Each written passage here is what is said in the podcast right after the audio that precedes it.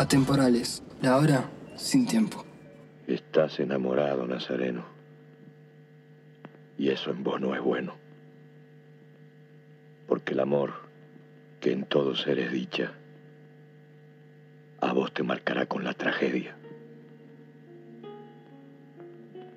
Bien clarito que habló la lechiguana hace años,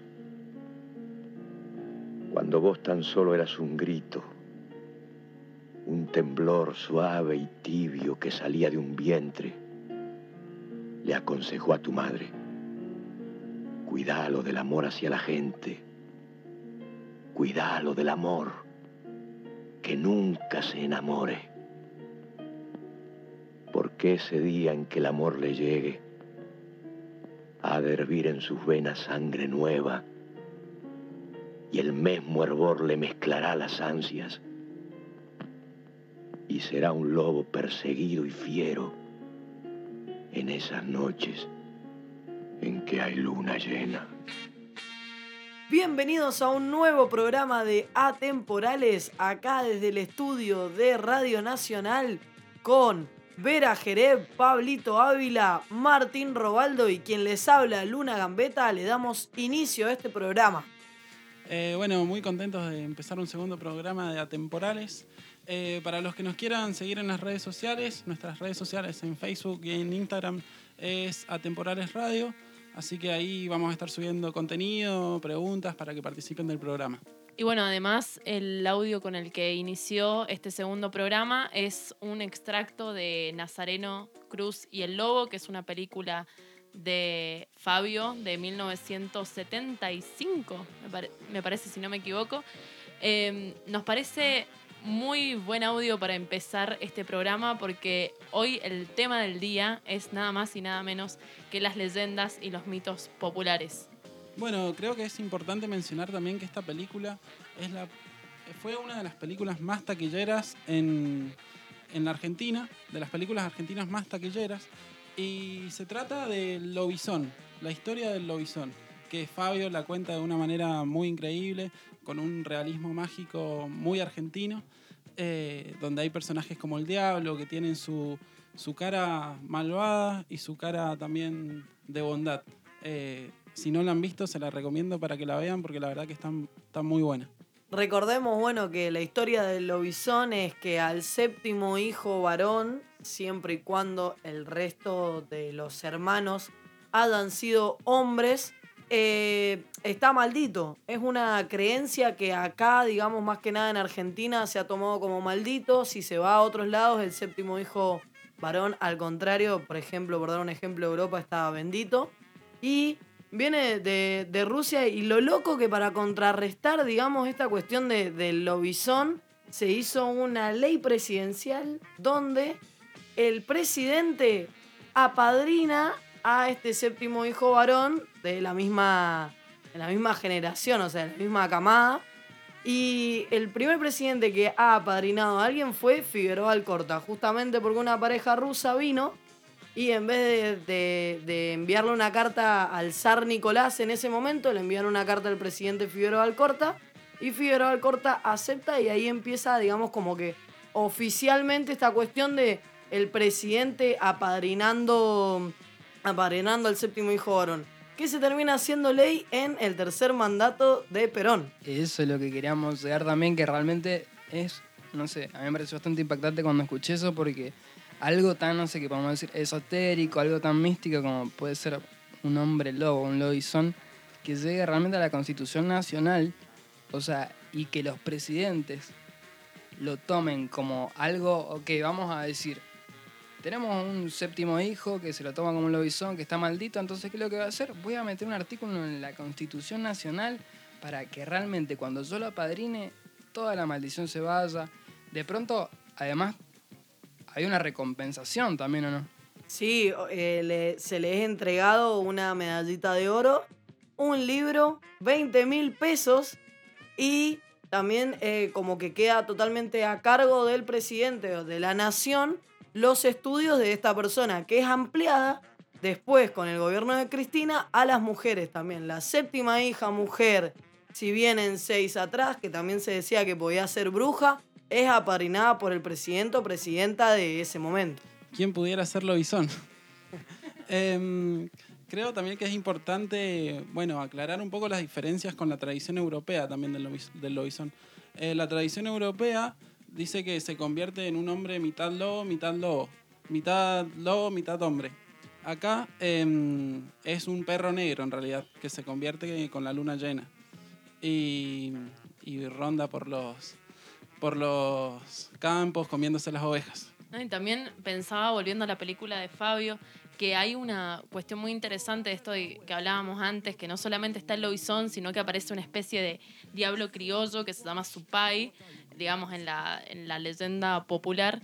Y no solamente aparece eso, sino que aparece la Salamanca, que es una historia muy interesante porque es básicamente una cueva donde el diablo se reúne con las brujas y es una leyenda que continúa, o sea, est- estuvimos leyendo y por ejemplo en La Rioja se dice que está la Salamanca básicamente más grande del mundo.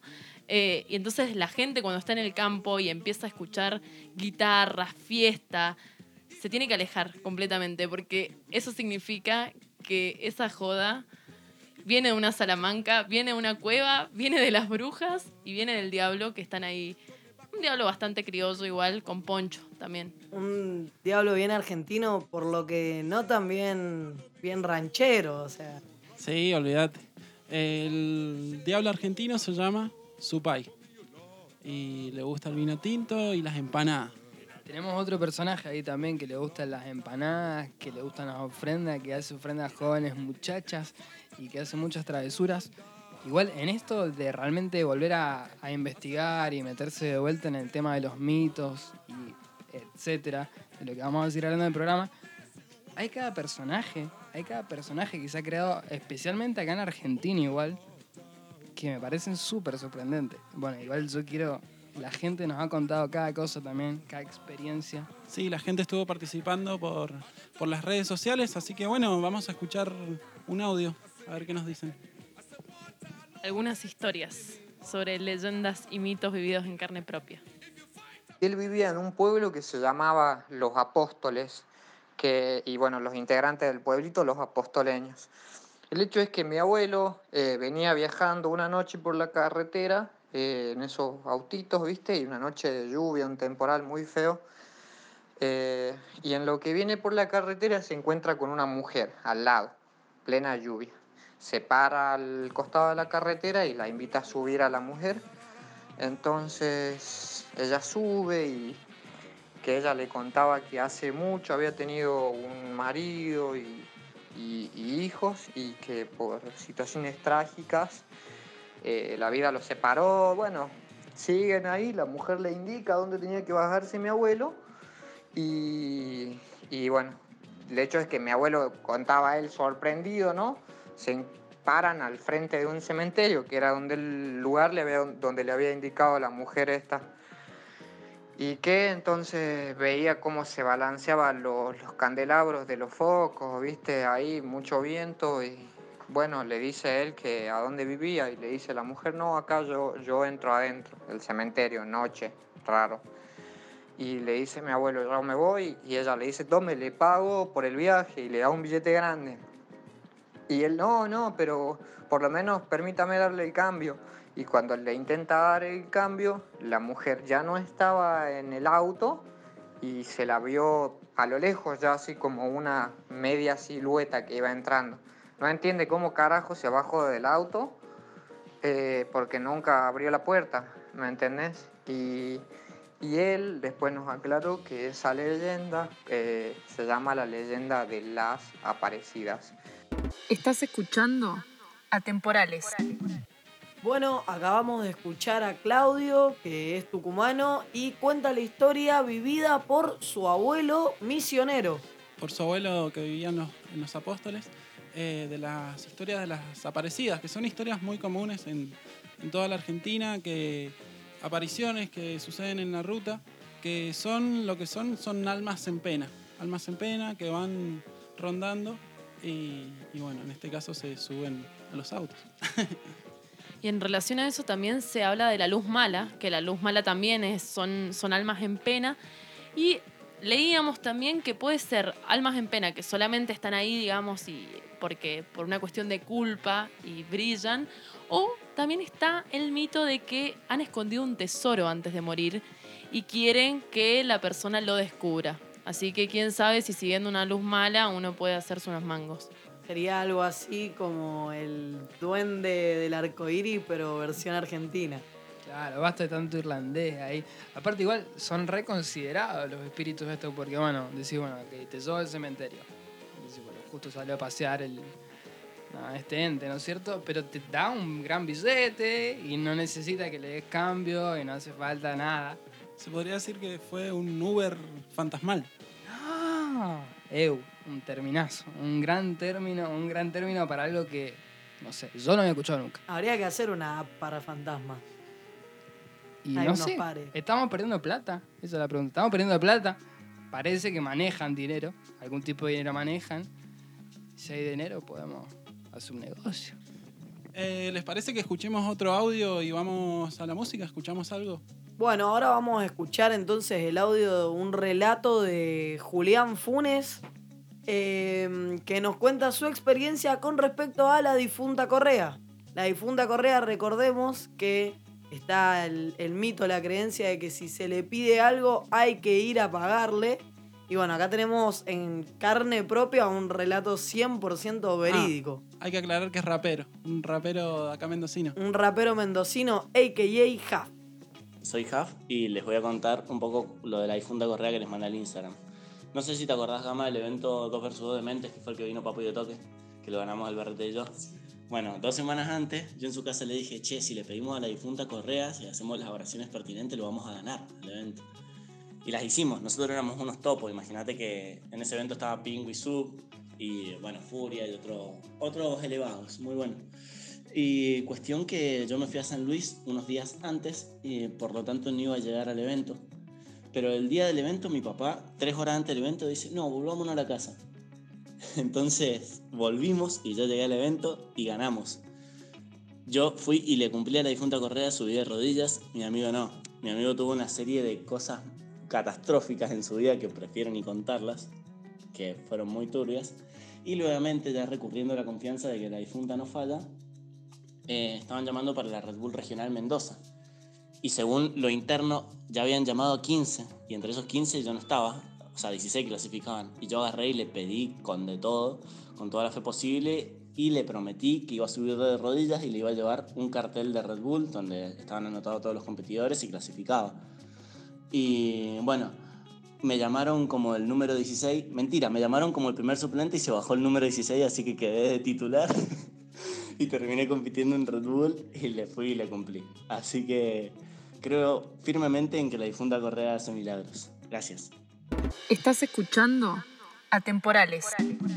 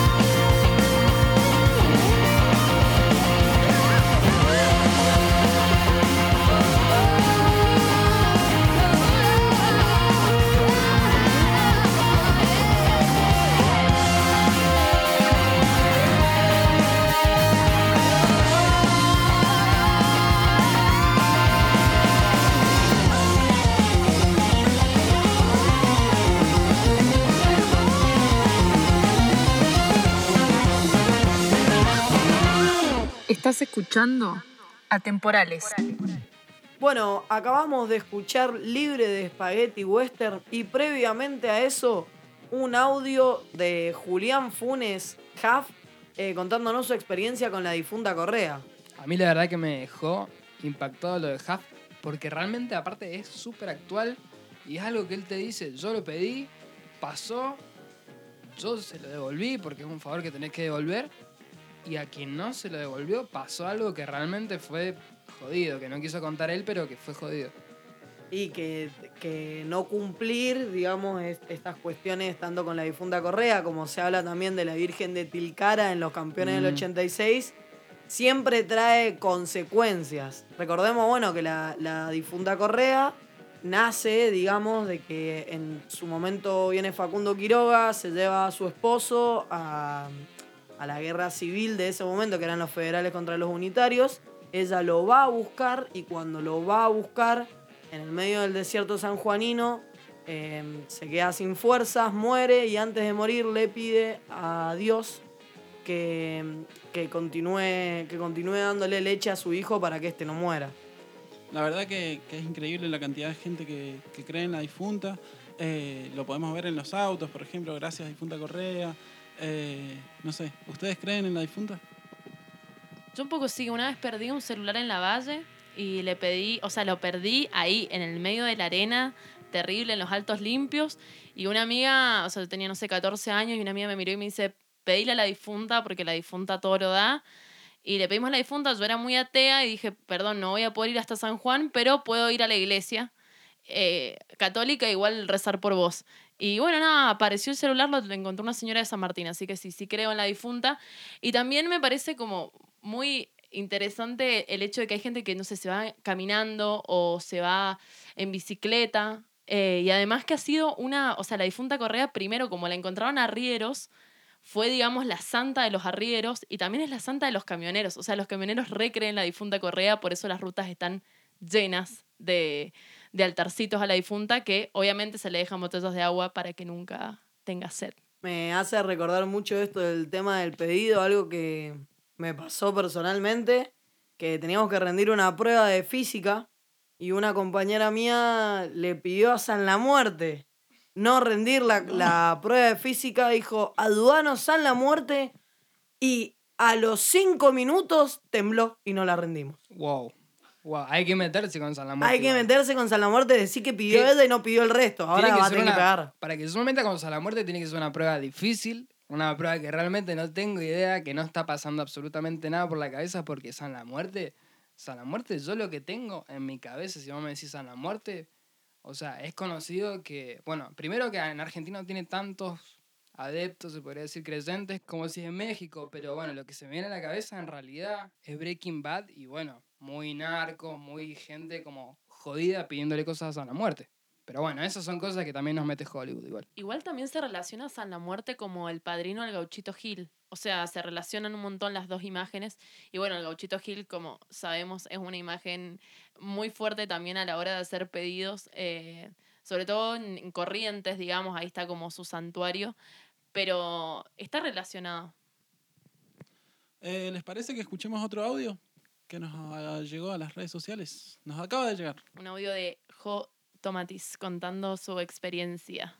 La anécdota que tengo para contarles respecto de los eventos paranormales en mi vida tiene que ver con la parálisis del sueño. Eh, a mí me pasa muy seguido, casi noche por medio, eh, una situación en la que me inmoviliza alguien. No, nunca veo qué es ni quién es, pero me inmoviliza completamente como si me agarrara de las extremidades y no me deja hablar ni, ni gritar ni nada, y todo lo que yo hago es luchar por liberarme.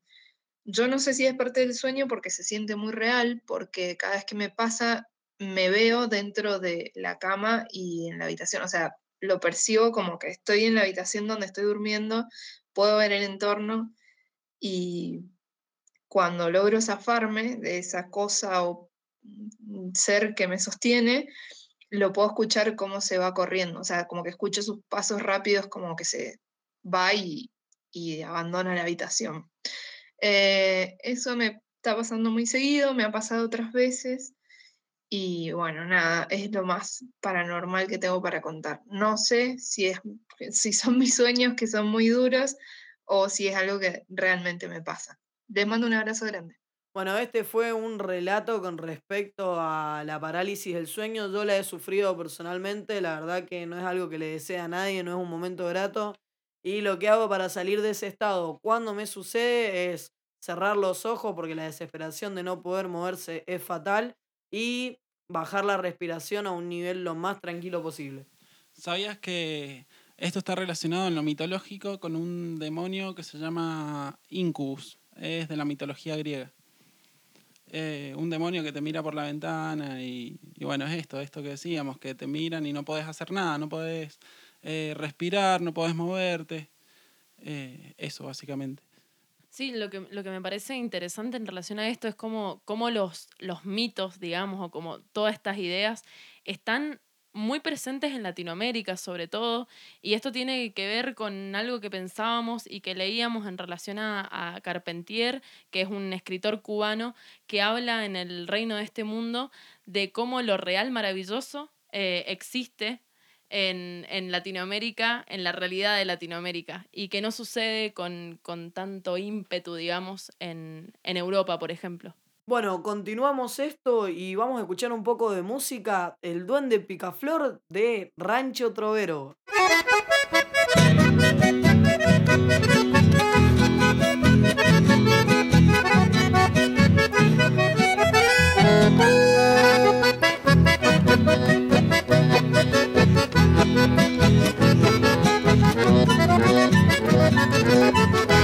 Cuando el sol se recuesta en la floresta y la siesta se adormece a su calor. Bomberito parece salir de fiesta a buscar tabaco negro y el amor. Enanito de paganas intenciones, con cascote siempre sabe incomodar si con una mujer tiene pretensiones, nunca oculta su disgusto a su rival. Pomberito es un duende picaflor, con algunos se hace ver, con otros se hace sentir. Es un duende juguetón y también amigo fiel, pero enemigo ruin si le roban el amor.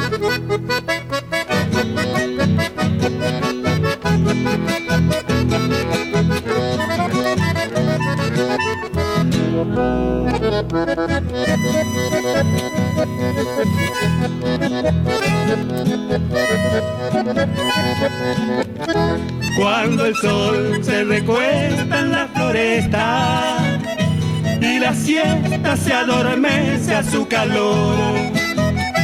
Ponderito parece salir de fiesta a buscar tabaco negro y el amor. Enanito de paganas intenciones, con cascote siempre sabe incomodar. Si con una mujer tiene pretensiones, nunca oculta su disgusto a su rival. Bomberito es un duende picaflor, con algunos se hace ver, con otros se hace sentir. Es un duende juguetón y también amigo fiel, pero enemigo ruin si le roban el amor.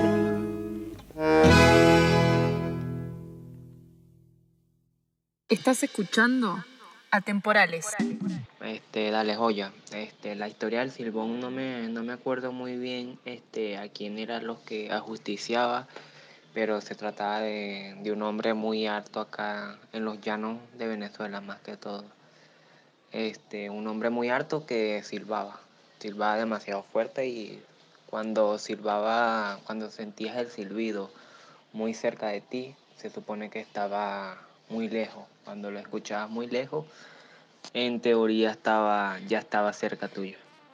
Bueno, nos ha llegado un audio directamente desde Venezuela y vamos a ir un poco más a, a lo latinoamericano, ¿no? Eh, Esto que, esta cultura que nos, nos une a todos. Sí, como decía Vera recién, de Carpentier, que menciona que las creencias en Latinoamérica están todavía muy vivas y que todavía hay mucho que no se des- descubre y además que hay eh, diferentes cosmovisiones articuladas que, bueno, generan esto, los mitos, las creencias y, y demás. Sí, lo que cuenta aparte del Silbón, que es un alma en pena de, de un chico que asesinó a su padre porque este asesinó a su mujer. Y es una creencia que todavía está súper viva en, en Venezuela, en los llanos venezolanos. Y pensar en esto, en cómo el, el mito tiene un sentido peyorativo de un lado, como por ser, digamos, irracional o poco creíble, pero al mismo tiempo es lo que ayuda a formar a las sociedades en sí.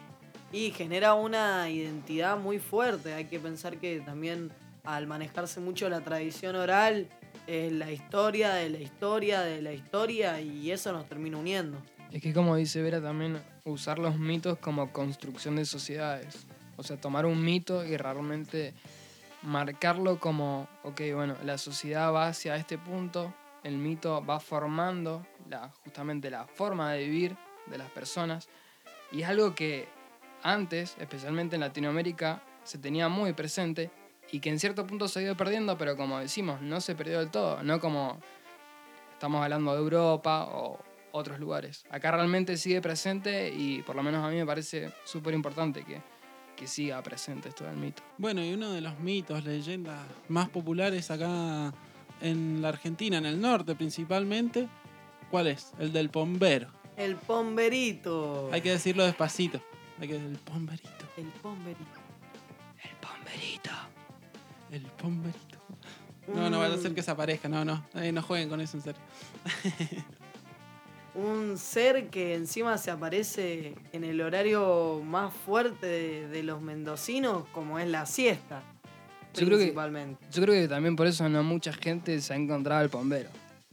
Perdón por decirlo fuerte, pero yo creo que por eso, porque bueno, ¿quiénes sale a la siesta? Igual, ojo, en cuarentena, horario corrido, hay que preguntarle a alguien que trabaja en comercio, a ver si no se ha encontrado con algún medio, un cliente medio extraño, con alguien que le quiera... Igual yo quiero que repasemos las cosas que hace el pombero, porque a mí me parece de los personajes más increíbles de lo, de lo que el mundo entero de los personajes. Realmente vamos a escucharlo. Y el bombero es un duende. Y eso hace que hay, digamos, como toda una, una idea alrededor de los duendes y alrededor de la siesta también. Y, por ejemplo, los duendes, ¿qué hacen? Salen, asustan a los niños. Y no solamente eso, sino que se acercan a las mujeres y les ofrecen melones, regalos, empanadas también. Y de esa manera tratan, digamos, de acortejar a las mujeres. Y el pombero es un duende muy especial porque, además de eso, es peludo, está desnudo. Es un, poco extraño. A mí me parece que lo estás difamando un poco también al pombero porque también protege a los animales. El pombero eh, protege a los pájaros. Si ve a alguien cazando pájaros, eh, no, eso no se hace. Y es posible que te rapte el pombero. Así que no salgas a la siesta a cazar pájaros porque es peligroso. Dicen también que tiene el poder de la metamorfosis y de hacerse invisible. Sí, exactamente. Y además, por ejemplo, vos, digamos, podés generar una amistad con el pombero porque si querés que, no sé, estás cultivando y querés que salga todo bien en la plantación, pero no es gratis ser amigo del pombero. Tenés que darle tabaco, caña y miel durante 30 días. Y si hay un día que de repente te olvidas de darle su ofrenda al pombero, el pombero se enoja y olvídate cuando el pombero se enoja. Yo creo que tendría que ser un dicho eso. Estoy más enojada que pombero. Estoy más enojada que pombero sin caña. Bueno, me parece que ahora ya entendieron por qué era lo que decía que el pombero debe ser el mejor personaje de los que vamos a poder llegar a hablar. Y bueno, el pombero yo creo que es de los pocos personajes de lo que en este grupo al menos teníamos conciencia de y que estábamos interesados porque vieron lo que, o sea, te concede básicamente deseos, te va, cuida el medio ambiente. Yo creo que Greenpeace podría tener una sede, una sucursal en Argentina con un pequeño logo del pombero. Tiene una Si que- roticería, te ofrece empanada. Tiene, te ofrece empanadas también, no, lo- no sé si lo dijimos, pero también te ofrece golosinas. por ahí, melón, como dijo Vera. Es un combo bastante interesante. Yo creo que el cortejo del bombero es mucho mejor que, no sé, el 95% de las personas en la actualidad igual. Igual también hay familias, por ejemplo, hay una familia en Colombia que desapareció su hijo y dijo se lo llevó el bombero. O sea, esa fue la declaración del padre de un chico que desapareció en Colombia. O sea, hay cosas alrededor del bombero positivas y negativas. Yo creo que es un personaje con el que hay que tener cuidado y es un personaje que se cree en Paraguay, en Brasil, en Argentina. Está en todos lados el bombero. En Mendoza igual es una un, un personaje que no, que no ha llegado. Acá en Mendoza tenemos más al futre o a los duendes. Pero el bombero, bombero yo no he visto ningún bombero. Pero repito, lo estamos esperando. Y si algún pomberito está escuchando este programa, sepa que al menos en este programa en Atemporales es bienvenido. Una entrevista para el bombero, en exclusiva. Yo quiero hacerla. Ya, ya levante la mano. Pero bueno, así como ya hablamos del bombero, hay muchísimos personajes. Hay muchísimos personajes, como dijo Pablo. Acá es conocido, que incluso en la escuela te lo enseñan, por lo menos a mí me lo enseñaron. En un momento en la primaria, me acuerdo, al futre. El futre, básicamente hay varias historias, es como nuestro jinete sin cabeza creado a, criado a base de tortita y mate, pero bueno, la historia del futre viene que eh, era el hombre que le pagaba a la gente que trabajaba por jornada eh, en las vías del tren. Entonces, se dice que un día estaba yendo con la plata para pagar y lo asaltaron, lo mataron y le cortaron la cabeza. Una de las versiones es que los mismos trabajadores es quien lo matan porque este, este hombre vestido de, de traje, elegante, parece que los maltrataba. Era inglés, exactamente. Foster. Foster. Así que bueno, está, es muy común en, en Uspallata el, el relato del futre. Y aparte dicen que se les acerca a los deudores. O sea, si vos debes plata, se te acerca y sobre todo que va en busca preguntando por su dinero. O sea, ¿dónde está su dinero? Es un- una leyenda bastante interesante. Yo digo que todas las personas que van a la montaña en algún momento tienen que escuchar la historia del, del futre y asustarse por el futre. Si no, no sé, no fuiste a la montaña. Así que si debes, ya sabés que te viene a buscar el futre. Estás escuchando Atemporales. Cuenta la leyenda de la ciguanaba en El Salvador, más que todo en los pueblos, los lugares más alejados de la ciudad, que se aparecía a los hombres infieles una mujer de aspecto normal, así linda, se les aparecía a esos hombres que al rato de un tiempo de, de seguirlas o con la mirada o etcétera, cambiaba totalmente su aspecto. Y ya no era una mujer eh, linda, sino una mujer eh, muy de aspecto deformado de su rostro, su cuerpo, y principalmente desnuda también.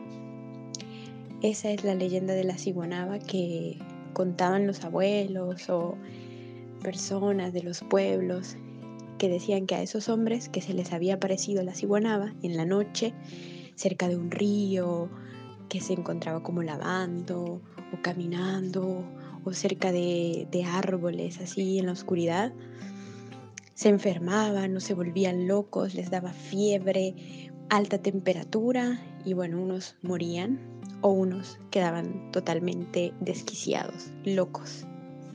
Esa es la leyenda de la cibonaba en El Salvador, la que cuentan todos los abuelitos las personas mayores y eso. Estás escuchando Atemporales. Bueno, pero para seguir con personajes del país, no solo de Mendoza, yo, bueno, tengo familia salteña y he escuchado siempre de este gran personaje que me pareció increíble desde chiquito que se llama Ucumar. Bueno, ¿qué es lo que es el Ucumar? Es básicamente, podemos decir como si fuese un yeti, pero del monte, de la jungla, tanto salteña como en realidad va hasta lejos como Colombia, se plantea. Entonces, la gente que lo ha visto, lo ha visto en muchas formas diferentes. Dicen que mide alrededor de un metro sesenta, es como un hombre peludo que parece un oso, pero que en realidad atrae a la gente haciendo un ruido extraño. Entonces los curiosos se acercan y el Ukumar los mete a su cueva. Han pasado millones de cosas, incluso encontramos un documental, un corto documental que por cierto está muy lindo, que son chicos contando, chicos de, de un pueblo donde supuestamente han visto el Ukumar, y contando cómo cada uno siente que, que es el, este personaje. Entonces, lo del Ukumar, no sé si ustedes alguna vez han ido a la jungla salteña, pero es realmente imponente. Entonces, imaginarse un hombre de un metro sesenta peludo que anda en las lianas es imponente. Yo también me imaginaría cualquier tipo de personaje. Como una adaptación, digamos, de un Tarzán, pero más malvado y salteño. Uy, no, imagínate eso un, ahí. Un Tarzán salteño que te lleva a una cueva, no sé, está peligroso. Pero pienso eso también, que alrededor de los mitos siempre todos tienen imágenes diferentes. O sea, no hay una imagen concreta de cómo es el pombero, de cómo es el lucumar. O sea, hay un imaginario que se crea. Y me parece que eso está en todos lo- los personajes de los mitos populares. Y yo creo que eso los hace más imponentes. Y también que de repente es eso, la siesta está prohibida. ¿Me entendés? No puede ser curioso, como que también se han creado mitos como para chicos, no salgan a la siesta, no salgan a la siesta porque los va a agarrar el pombero, guarda con la jungla porque está el lucumar. Son como advertencias del- de la naturaleza, digamos. Claro, y además eso, es como estaba diciendo, hace un ruido extraño el bombero. Nadie sabe cuál es el ruido. Pero si vos sos un niño, especialmente a los niños, y escuchás un ruido extraño y estás en la jungla, y sí. Asumí que el bombero, asumí que el lucumar, solamente no vayas. Entonces, como una advertencia, es como algo que se usaba el mito como protección, casi podemos decir. Y también hay una cuestión en base a esto de los mitos, de que leía en un artículo acerca de los mitos del orden y del desorden. O sea, cómo hay mitos que de repente están súper legitimados, porque todas las sociedades tenemos mitos como bases, y los mitos que están legitimados del orden tienen que ver con la iglesia, y de repente los mitos del desorden son estos mitos, populares y, prehispánicos, o sea, antes de la colonización ya habían un montón de narraciones y de historias que hablaban de la naturaleza y que hablaban de la gente de los lugares. Entonces me parece que está buenísimo recuperar estos mitos del desorden porque creo que son una especie de resistencia también de nuestras historias. Sí, forman parte de nuestra identidad porque por algo existen esas advertencias, no, no es simplemente una cuestión de, de no seas curioso, no se basa simplemente en eso, sino como eh, es un relato que va continuando, continuando y van a pasar 100 años y se va a seguir hablando de lo mismo. Bueno, Lunita, ¿te parece que escuchemos alguna musiquita? Bueno, nos vamos ahora, préstenle un oído a Verano y Asfalto de los pibes de Elegante Sport de acá de Mendoza, un poco de rap como para romper esta tarde de domingo. Yeah, elegante sport. uh, 20 vueltas al sol. Hey yo, check this. Check this. On take. Uh, Get it on. Yo. Elegant sport. Uh, Cause we never forget the flavors. Uh, just like Great Mag in your ears and flavor. Strong like a black labor. Joints blazing high as a stargazer. Do me a favor, please take notes while it's my lesson. Two stone in my tombstone. Too strong for this loop tone. Guaranteed trust in a group songs. This is what I look for. If you're feeling scared, you got your sustos. Uy, Dios. Even when I'm sad, I'm still okay. Running in circle around this big maze in my soul pain. Just looking how far goes those trains. Honestly, I'm making fun of your place. Sounding like a gold chain. Oh, brain pressure followed by some lust. She will never be the same. Feeling dry this whole way. But I'm pretty sure you know my whole thing. Yeah, I love you. But nowadays I'm only feeling hate. Still flirting with us all days. Spinning on the same way, question if I feel great. Going to the future and the past without glory. Oh yeah.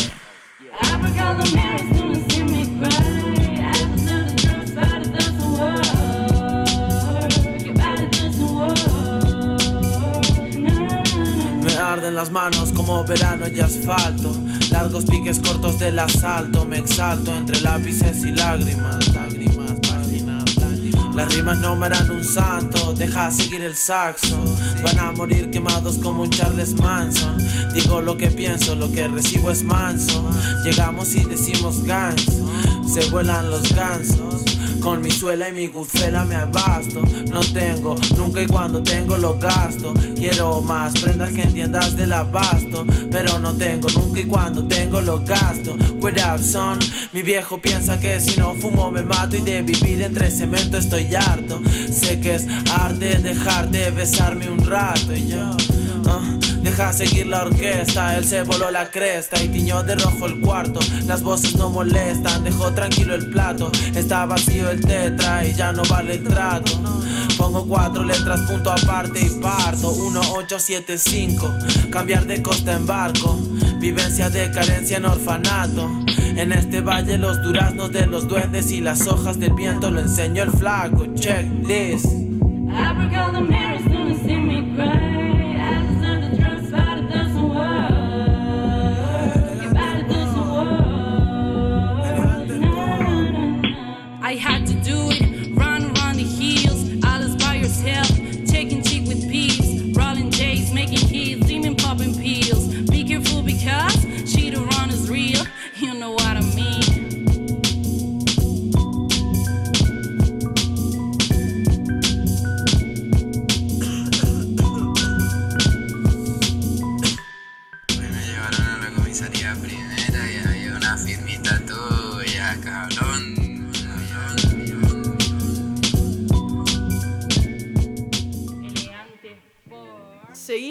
con atemporales en esta tarde de domingo y podés seguirnos ¿dónde?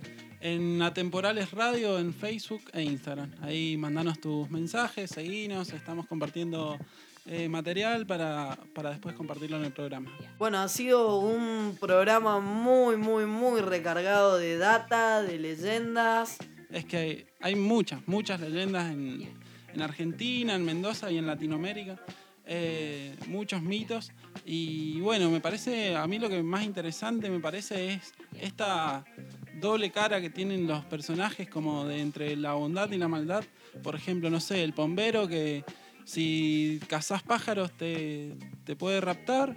O si, si lo tratas bien, está todo bien y es tu amigo y te puede llegar a beneficiar. Eso es lo que, lo que me parece más interesante. A mí me, me cierra mucho, me llama mucho la atención también esta cuestión de, de pedir, digamos, en el caso de la difunta Correa, como hablábamos, de saber y ser muy conscientes que siempre que pedimos algo, nada es gratis.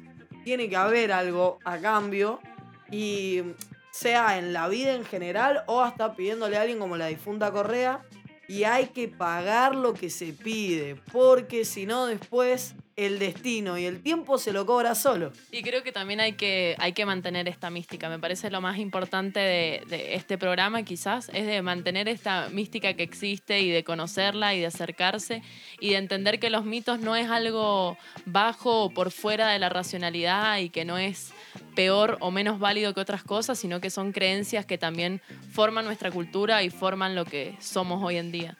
Bueno, ha llegado el momento de retirarnos. Esto fue nuevamente un programa de atemporales. Me acompañaba aquí y me acompaña Martín Robaldo, Pablito Ávila, Vera Jerez. Un saludo al operador también y quien les habla, Luna Gambeta. Nos vemos el próximo domingo por Radio Nacional Atemporales para cortar tu siesta. Bueno, y los dejamos con un tema de Astor Piazzolla, Fuga y Misterio. Que lo disfruten. Nos vemos la semana que viene.